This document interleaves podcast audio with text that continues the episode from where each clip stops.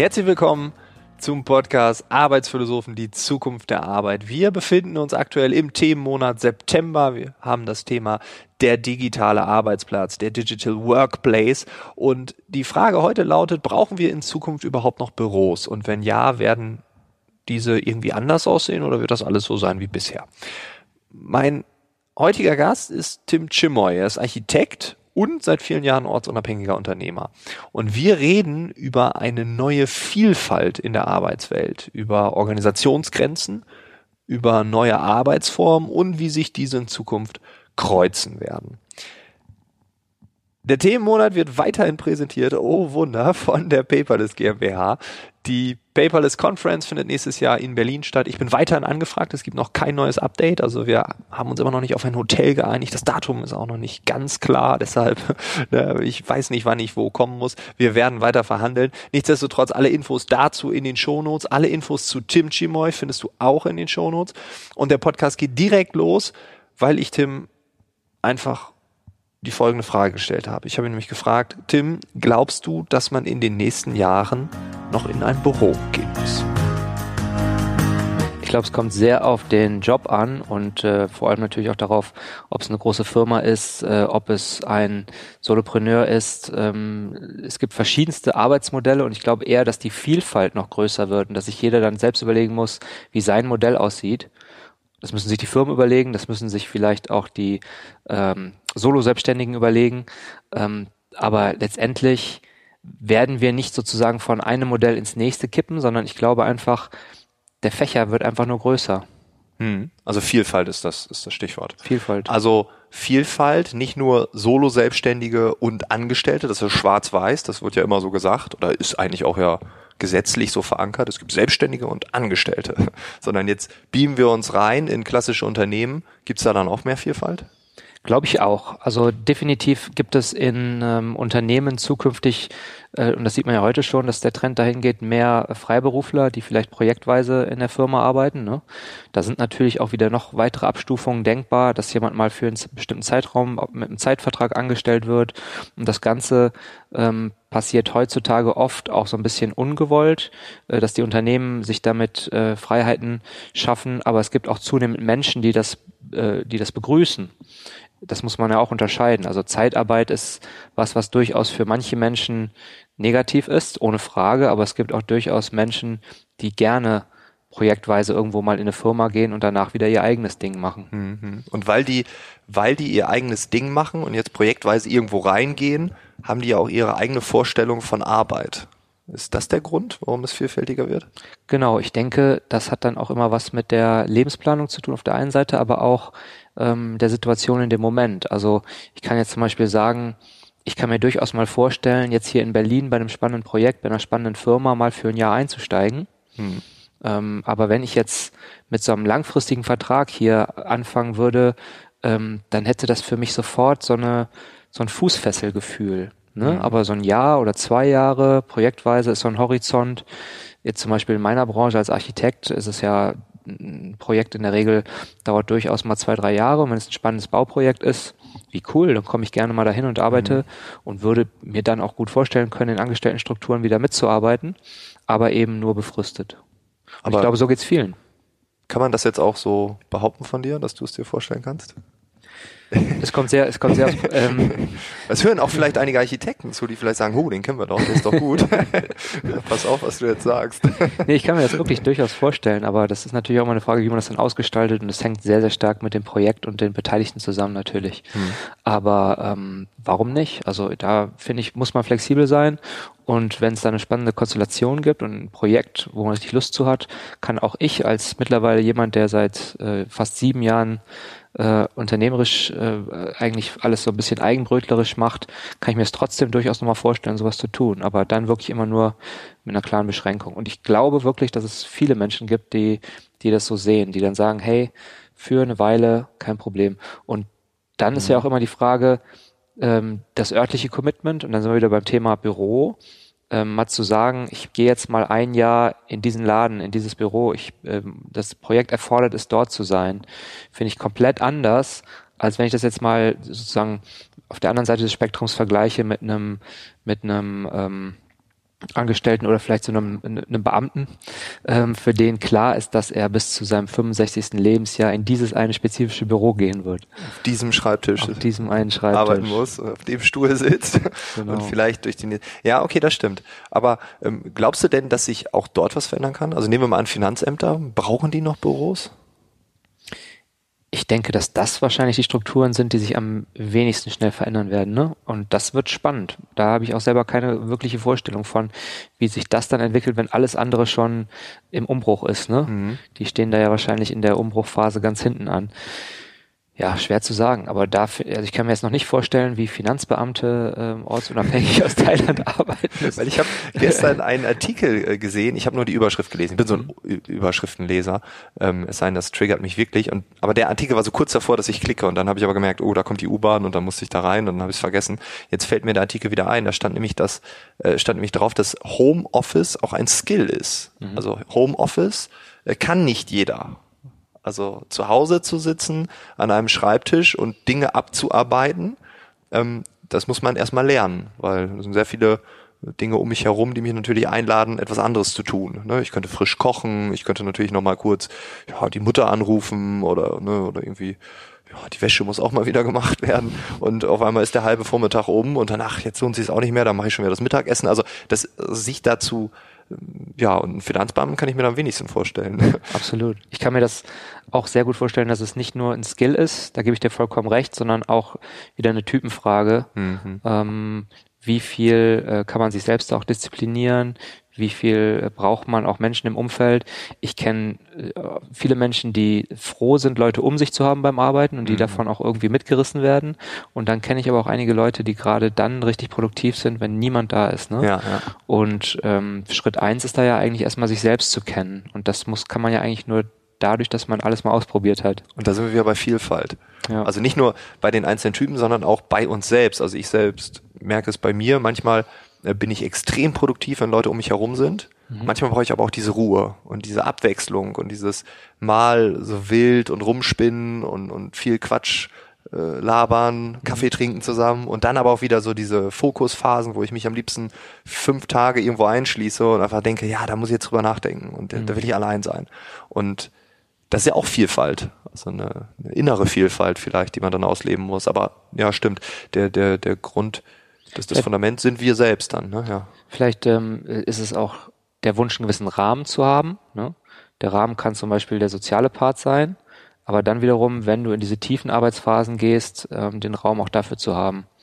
Das finde ich gerade spannend, wenn ich mir Coworking Spaces angucke, ähm, die ja letztendlich Vorreiter vom, ähm, von neuen Büroformen waren und sind, ähm, wo es dann einige gibt, die äh, Ruhezonen haben, Sozialisierungszonen, das sind so ein bisschen die Advanced Spaces und dann gibt's die, wo einfach alle Leute in einem großen Raum sitzen. Ja, ja. Und äh, das ähm, ist da, da ist eine komplett andere Arbeitsatmosphäre. Ja. Und dann gibt's noch Telefonzellen mittlerweile, die gab's am Anfang nicht. Ja. Ich habe nämlich auch mal Coworking Spaces vor, vor einigen Jahren angeguckt und dann habe ich gesagt, wo kann ich denn hier telefonieren? Ja, ähm, draußen. Hier tippen alle nur. Ich sage, ja, aber ich muss viel telefonieren. Mhm. Da war, war ich schon raus. Ne? Also du brauchst für jedes Bedürfnis, für jede Form der Arbeit ja auch immer einen Raum. Ja. Und das, glaubst du, dass sich das ändern wird? Also glaubst du, wir telefonieren noch in 20 Jahren und das verändert dann die Büros? Weil, oder fallen Dinge weg? So, wie siehst du das als Architekt, wenn du so ganz weit vorausguckst? Ich denke, telefonieren äh, oder wie es dann auch immer am Ende sein wird oder vielleicht auch Videotelefonie gerade ähm, wird nach wie vor sogar umso wichtiger, weil es ähm, dann die einzige Möglichkeit ist, wieder persönlichen Kontakt herzustellen, wenn Menschen an verschiedenen Orten sind. Wie oft ist es mir schon, und das wird wahrscheinlich vielen Zuhörern auch so gehen, wie oft ist es mir schon passiert, dass sich Missverständnisse aufbauen durch E-Mail-Kommunikation. Ne? Oh, ja. Und, ja, und gerade so äh, bei, ich, jetzt will ich nicht wieder auf den Angestellten rumhacken, aber ähm, da spielt ja auch immer so ein bisschen die Rolle der Absicherung äh, bei den mhm. E-Mails mit, dass man, ne, wenn man es schreibt, dann kann man es nachvollziehen, dann sind da noch 20 Leute im CC, aber letztendlich entstehen so unglaublich viele Spannungen und Missverständnisse und das hätte man vermeiden können durch, mal eben anrufen oder ähm, anderes Beispiel bei uns im Team, wir arbeiten alle ortsunabhängig und sind selten an einem Ort. Da ist das für die Sozialisierung wieder unheimlich wichtig, ähm, dass man auch die Leute mal wieder sieht oder die Stimme hört und dann ähm, äh, daran erinnert wird, dass die Leute alle auch Menschen sind und nicht nur Trello-Karten. Ja, ja, das stimmt, ja. Trello-Karten, das ist der Mensch als Trello-Karte, das ist die Überschrift des heutigen Podcasts. aber, ja, das stimmt. Aber ist dann das Büro vielleicht dann wirklich nur noch in Zukunft der Sozialisierungspunkt, der Punkt, an dem alle zusammenkommen, um sich mal wieder anzufassen, um sich zu sehen, um die Trello-Karte loszuwerden? Wir können ja jetzt mal für verschiedene Szenarien verschiedene Büros skizzieren. Ich könnte mir gut vorstellen, dass es bei Firmen, die vielleicht auch sehr digital arbeiten können, oder bei kleineren Unternehmen, die weitestgehend digital arbeiten, dass dort das Büro eher so eine Art ja, Clubhaus wird, äh, wo man mhm. hingeht, wenn man sich sehen möchte, wenn man äh, Meetings abhält, wenn man sich bespricht. Gin Tonic trinken will. Gin Tonic trinken. wenn man ähm, äh, in Ruhe arbeiten möchte, dann gibt es da sicherlich auch einen Raum dafür. Die Leute haben aber gleichzeitig auch die Möglichkeit, das von zu Hause zu machen. Da kann es jeder so gestalten, wie es für ihn besser ist. Vielleicht muss es auch irgendwie eine Instanz geben, die da berät oder die den Leuten auch da hilft, das richtige Modell für sie zu finden, denn das ist ja auch nicht im Sinne des Arbeitgebers, dass die Leute dann das Homeoffice wählen, obwohl sie dafür überhaupt nicht der Typ sind. Das mhm. muss man mhm. vielleicht auch irgendwie ein bisschen moderieren an der Stelle. Ähm, dass dann das, der Raum des Büros aber nicht mehr alleine dazu da ist, äh, die Arbeit zu erledigen, sondern dass da auch Menschen, die viel Zeit von zu Hause arbeiten oder von unterwegs arbeiten, dorthin kommen, um auch wieder mit den Kollegen in Kontakt zu kommen, um so ein Gemeinschaftsgefühl für die Firma aufzubauen. Mhm. Und ähm, es wird ja oft solche solche Konzepte, da, äh, ähm, wenn man die vorstellt, dann schreit immer irgendeiner, äh, was ist denn mit Work-Life-Balance und dann ist ja äh, großes große Vermischung und wir können doch nicht da arbeiten und Gin Tonic trinken und vielleicht noch zusammen kochen und Sport machen. Äh, wo ist da die Trennung? Die ja, Leute genau. wollen immer diese Trennung. Aber ich glaube, der Zug ist schon längst abgefahren. Ja, ich glaube auch, ja. Also das, das, da braucht man jetzt gar keine Trennung mehr herbeirufen, dass äh, die Leute, die das tun, die äh, versuchen da sozusagen noch, ähm, ein Freund von mir sagt es immer so schön, im nach vorne fahrenden Zug zurückzulaufen. Ja, irgendwie, ja, stimmt. Man, man äh, gefühlt läuft man zurück, aber man kommt nicht zurück. nicht so richtig. Stimmt. Ich stelle mir gerade vor, wie ich da im ICE runterlaufe, weil ich ins Bordbistro will. ja, stimmt. Ich komme trotzdem weiter nach München. Ja. ja absolut. Ob ich will oder nicht. Ob du willst oder ja. nicht. Ja, das stimmt. Es gibt ja jetzt auch den Begriff Work-Life-Integration, also dass man es irgendwie zusammen integrieren muss und da ist das Wort Balance ja schon weg, mhm. ähm, weil diese Balance, ähm, ja, sondern wie, wie integrieren wir alle verschiedenen Facetten, ne? Und das ist ja auch, also auch das Leben wird ja vielfältiger. Mal guck mal, das, wir können den Podcast auch Vielfalt nennen. Da habe ich, da habe ich einen, einen spannenden Gedanken noch zu. Ähm, wenn du dein, ähm, wenn du zum Beispiel Homeoffice machst und du guckst abends um 22 Uhr nochmal in deine E-Mails, Mhm. Und das kennt wahrscheinlich auch, äh, der, die meisten Leute kennen das. Du machst es auf und dann kommt da irgendwie eine wichtige E-Mail und dann ist so ein Impuls, dass du plötzlich anfängst darauf noch zu reagieren und dann bist du wieder total gestresst. Mhm. So, das zieht dich so rein. Aber es ist ja jetzt nicht die, aus meiner Perspektive nicht die Verantwortung äh, des Arbeitgebers, äh, zu unterbinden, dass du nochmal deine E-Mails aufmachst. Das ist ja letztendlich deine Entscheidung. Du hättest sie ja auch einfach zulassen können. Ja, genau. Also und wer soll dich schützen? Dann äh, kommt der Betriebsrat von VW und sagt, E-Mails werden nur äh, in der Zeit von 20, äh, nee, äh, von, von, von 6 Uhr morgens bis 20 Uhr verschickt und danach Server Stopp. So, und man merkt man irgendwie, ja, alle E-Mails aus China, die kommen irgendwie nachts nicht an, weil äh, Mail abgeschaltet. So, Aber könnte, könnte man da nicht einfach äh, von der von der Unternehmen her, von der Firma her, die Leute begleiten und auch ihnen erläutern, ähm, ist, ihr solltet eure E-Mails dann und dann nicht öffnen oder so und so geht ihr am besten damit um oder schafft euch Freiräume, wo ihr Ruhe habt, aber ihnen nicht vorgeben, wann diese sein müssen. Ja, genau. Weil das ist aber, das ist so dieses klassische Menschenbild. Ne? Also man hat dann, man sagt, die, die sind zu dumm, das zu können. Also müssen wir jetzt was erschaffen. Und ich glaube auch, das ist der falsche Ansatz, weil wenn man dann immer diese Grenzen zieht, dann lernt man ja auch nicht diesen Umgang. Mhm. Also dann bleiben genau diese Mitarbeiter in der Work-Life-Balance und kommen nicht in diese Work-Life-Integration. Mhm. Und äh, das ist aber ja vielleicht das, was sie machen, wenn sie den Arbeitgeber wechseln. Das also, stimmt. Da. Oder wenn sie irgendwann frustriert kündigen und äh, vielleicht sich auch sogar dafür entscheiden, äh, selbstständig zu sein, eben weil sie diese Freiheit im Job nicht haben. Und ich muss sagen, meine Entscheidung vor sieben Jahren, 2012 war das, ähm, in die Selbstständigkeit zu gehen, war anfänglich alleine daraus entstanden, dass ich die Freiheit nicht mehr gewünscht habe, anders nicht äh, erarbeiten konnte. Mhm. Und hätte ich damals vom Arbeitgeber die Möglichkeiten gehabt, die es mittlerweile teilweise zumindest schon gibt, mhm. wer weiß, wie das ausgegangen wäre. Ja, genau, genau. Also ist es doch ähm, also ist diese, dieses Büro, wie wir es heute kennen, das wird es in Zukunft nicht mehr so geben, weil es auch dort Veränderungen gibt. Ähm, und nehmen wir an, das ist ein Sozialisierungspunkt. Die Hauptform oder die Hauptaufgabe von Büros ist es, dass Menschen zusammenkommen und ähm, ja quasi eins werden mit dem Unternehmen, die mhm. Identität leben, man lernt sich untereinander kennen, man sieht sich wieder, man streichelt sich, so dieses Menschliche, was wir auch irgendwie brauchen. Und wenn das die Hauptaufgabe des Büros ist, dann könnten doch in ganz vielen Branchen die Menschen komplett digital arbeiten. Definitiv. Ja. Glaubst du, dass das so sein wird? Weil die Architektur wird ja darauf reagieren. Also erst wird die Gesellschaft sich verändern und dann wird die Architektur, also das Büro wird sich dann anpassen? Oder glaubst du, dass das Büro erst kommt und dann sagt man so, jetzt haben wir das Büro und jetzt haben wir hier auch kaum Platz mehr für euch, ihr müsst jetzt alle nach Hause? Ich denke, da kommen zwei Dinge zusammen. Einmal natürlich das große Interesse der Firmen, Geld zu sparen. Ja. Und so natürlich äh, ja. Büroflächen einzusparen oder auch flexibler zu sein, was natürlich mit solchen Büros, die eher in Richtung Coworking, Club, äh, wie auch immer gehen, mhm. durchaus funktioniert. Äh, gleichzeitig äh, schafft man vielleicht wieder mehr Flächen durch Sportangebote oder durch, durch ja, solche genau. Dinge. Aber ähm, das hat ja auch einen Sinn für das Unternehmen wieder. Äh, Spart ja auch Geld. Leute werden weniger krank oder keine Ahnung was. Also ja klar. Genau. Aber ähm, der andere Aspekt, der auf der anderen Seite ist, ist, dass die äh, dass ja sicherlich auch die Feststellung da ist, dass es nicht für alle äh, Mitarbeiter ähm, sinnvoll ist, von zu Hause zu arbeiten. Also ich denke, dass da ähm, einfach viele Dinge in der Mitte passieren können und in jedem Unternehmen ähm, der Sweet Spot gesucht werden muss. Und da gibt's einfach keine, keine, keine One-Fits-All-Lösung. Also da muss letztendlich jedes Unternehmen herausfinden, wo ist der Sweet Spot und das wird dann eine Struktur sein, wo noch irgendeine Art von Büro vorhanden ist, aber mhm. stark ausgedünnt oder zumindest oder in manchen Branchen, vielleicht gerade in der Tech-Branche, äh, so stark reduziert, dass es am Ende nur noch ähm, ein Zehntel von der Fläche ist, die vorher da war. Aber ein Anlaufpunkt ist wichtig. Mhm. Und ähm, der kann dann ganz individuell gestaltet werden. Und da kommt die Architektur auch wieder ins Spiel. Also so eine ähm, Standardlösung für Büros, wie wir sie heute haben, ist dann nicht mehr die richtige Antwort, weil du so viele Möglichkeiten hast. Ähm, und auf die muss dann auch das, äh, die Innengestaltung der Büros reagieren. Mhm. Und was, glaube ich, jetzt speziell bei großen Unternehmen noch enorm wichtig ist, ist das Branding, das durch Büroflächen ja auch entsteht. Ja, klar, auf jeden ja. Fall.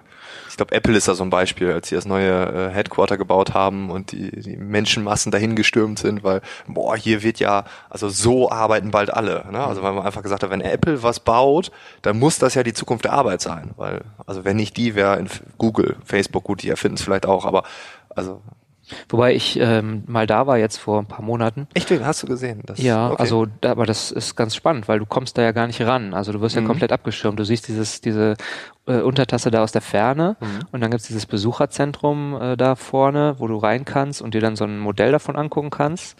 Aber sobald du ähm, ein paar Meter weiter mal fährst und dich dem Hauptgebäude nähern willst, kommt da so ein schön designter, aber sehr hoher Zaun, ähm, wo dann auch äh, Leute dir sehr schnell sagen, du möchtest bitte wieder umdrehen. Mit einer MG. MG, MG hatten sie jetzt nicht, aber ich, der Zaun sah jetzt auch nicht so aus, als hätte man da. Ähm, Blackwater Security. Ja. aber äh, das, deswegen, also dieses Ding ist natürlich unglaublich architektonisch. Ich bin auch ein Riesenfan von Sir Norman Foster und ich finde dieses UFO auch äh, großartig. Aber ähm, dann ist da gleichzeitig so ein Zaun drumherum und dann wird das Ganze schon wieder irgendwie sehr ad absurdum geführt. Und spannend ist doch, wenn man Corporate Architecture bauen kann, die eher auch mit, äh, also Leute mit einlädt, reinzukommen. Mhm. Ähm, Hast du da ein Beispiel? Gibt's da irgendwas? Es gibt so eine Porsche-Tochter, ich komme gerade nicht auf den Namen, ähm, die machen so im Bereich New Work relativ viel. Ähm, die beraten und die haben jetzt in Berlin so ein Gebäude gebaut, wo quasi im Erdgeschoss ein Cowork ist, wo auch Leute von extern reinkommen, externe Berater, Freelancer und oben in den oberen Geschossen wird's dann privater. Mhm. Ähm, Ach, aber cool. Die, die Idee ist genial. Die ist super, ne? Ja. Du brauchst wiederum den Zutritt, um eine Ebene höher zu kommen. Und das ist okay, das wird auch akzeptiert und unten äh, lebt man ein. Genau, und das ist ähm, das ein anderes genial. Beispiel des Bauens, glaube ich, der Konzer Baukonzern in Köln, die haben es auch, glaube ich, ähnlich gemacht. Also es, letztendlich dort, äh, wo der erste Kontakt mit dem Gebäude ist, im Erdgeschoss, da irgendwie eine Gemeinschaftsfläche zu schaffen, mhm. wo auch extern mit intern in, in Dialog treten kann. Und die privaten Räume braucht's immer noch, aber das kann man ja dann irgendwie so über das Gebäude abstufen. Stimmt, stimmt. Glaubst du, dass das die Zukunft von Büros ist, dass man nicht sagt, das ist Porsche, das ist Mercedes, das ist BMW, sondern ähm, weil ich behaupte ja, dass ähm, die die und das sehen wir auch. Ich habe neulich mal bei einem Automobilkonzern die Frage gestellt, wer, möchte, wer würde hier Teilzeit machen? Und da haben sich so ein paar Führungskräfte gemeldet und habe ich gefragt, ja, wer hätte jetzt Lust, äh, irgendwie die andere, die anderen 50 Prozent dann für einen anderen Konzern, ne? also beispielsweise irgendwie VW, Daimler. Und dann gingen die Hände wieder runter. Ne? Naja, es geht ja nicht und so. Und eigentlich haben wir es ja schon. Also Daimler und BMW machen Car2Go und Drive Now zu einem Konzern, zu einer Firma. So, also das passiert gerade. Die sind schon fusioniert. Mhm. Das heißt, Daimler kooperiert mit BMW. Und das ist doch, also Organisationsgrenzen weichen auf. Es gibt Projekte gemeinsam, gemeinsame Forschung, äh, gemeinsame Aktivitäten und sowieso ja auch politisch, mhm. aber jetzt auch im Wirtschaftsleben. Glaubst du, dass das Büro dann auch danach zieht? Weil, weil, also dieses Dialog, wir wollen innovativ sein, wir brauchen frische Impulse, wir holen jetzt mal Startups rein, dann können wir doch theoretisch auch Daimler, BMW, VW alle zusammen da irgendwie in so eine Fläche packen. Glaubst du, dass die große Koalition die SPD kaputt gemacht hat? Weiß ich nicht. Bin mir auch, bin mir, bin mir auch nicht sicher, aber das ähm, ist ja letztendlich ähnlich.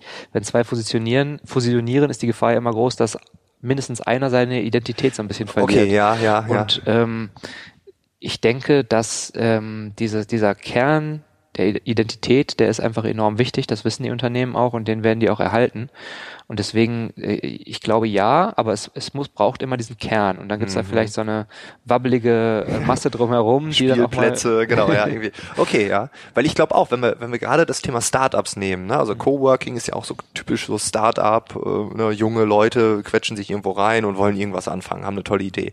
Ähm, das sehen wir überall. Wir sehen das im Weira in München mit O2, die haben dort eine Fläche, äh, beteiligen sich dann an Startups, die probieren sich dann aus und wenn man die integrieren kann, was man ja machen kann, nicht muss, man kann sie auch neben, nebenher laufen lassen, aber dann werden die integriert und man fördert die und man hat dort einen Space geschaffen.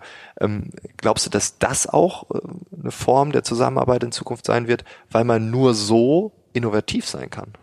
Also die, das Büro, die Architektur, neue Räume als Innovationstreiber die Architektur ist alleine dadurch schon Innovationstreiber oder nicht Innovationstreiber, weil unsere Umgebung ja das Wichtigste ist, wenn du über Inspiration sprichst, denke ich. Ne? Also ähm, mhm. ähm, Beispiel jetzt mal vielleicht für viele greifbarer Homeoffice. Es macht ja einen riesen Unterschied, ob ich mein Homeoffice an meinem Küchentisch aufbaue, wo noch irgendwie die Nudeln von der Spaghetti von gestern rumliegen, oder ob ich mir ein richtig schönes Büro irgendwo einrichte, äh, wo ich, wo ich auch reingehe, wo ich dann irgendwie in einem anderen Mindset bin, wenn ich da reingehe.